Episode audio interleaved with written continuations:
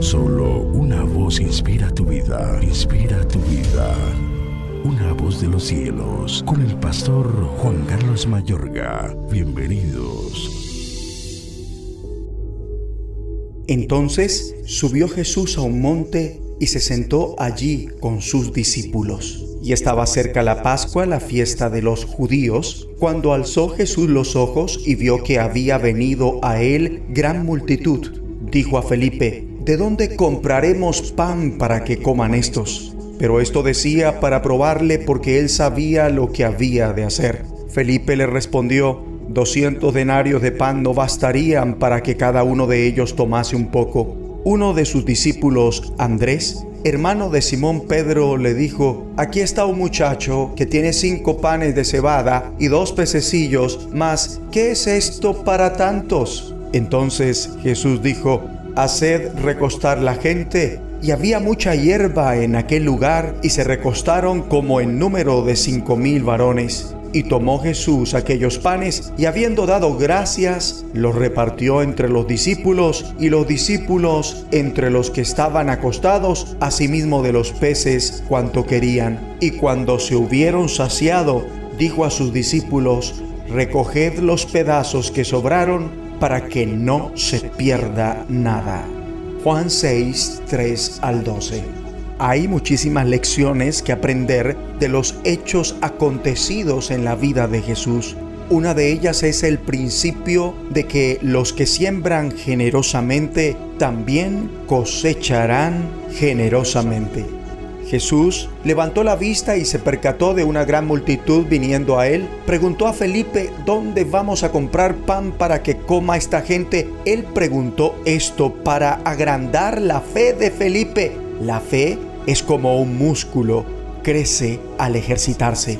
Pese a que Jesús hizo la pregunta, en realidad él ya sabía lo que iba a hacer. Esto ratifica cuán correcto es formular preguntas a las que ya conoces la respuesta. De hecho, en derecho se enseña a los futuros abogados a que formulen únicamente preguntas a las que ya conocen la respuesta.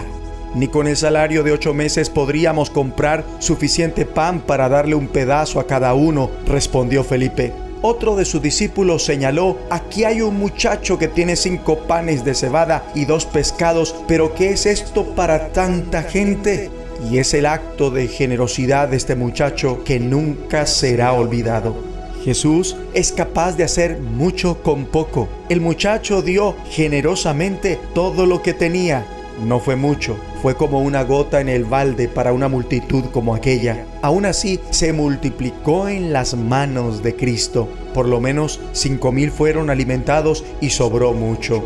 Jesús les pidió, recojan los pedazos que sobraron para que no se desperdicie nada. Si se necesita un fundamento bíblico para justificar que no hay que desperdiciar la comida, aquí está. Siempre será un terrible desperdicio tirar la comida innecesariamente.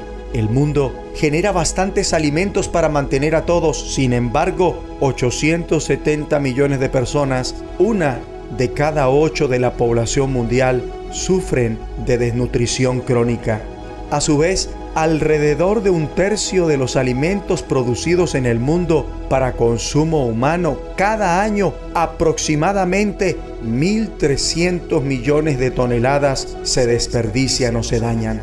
Amable oyente, requerimos poner en práctica imperiosamente lo mandado por Jesús, tanto individual como colectivamente.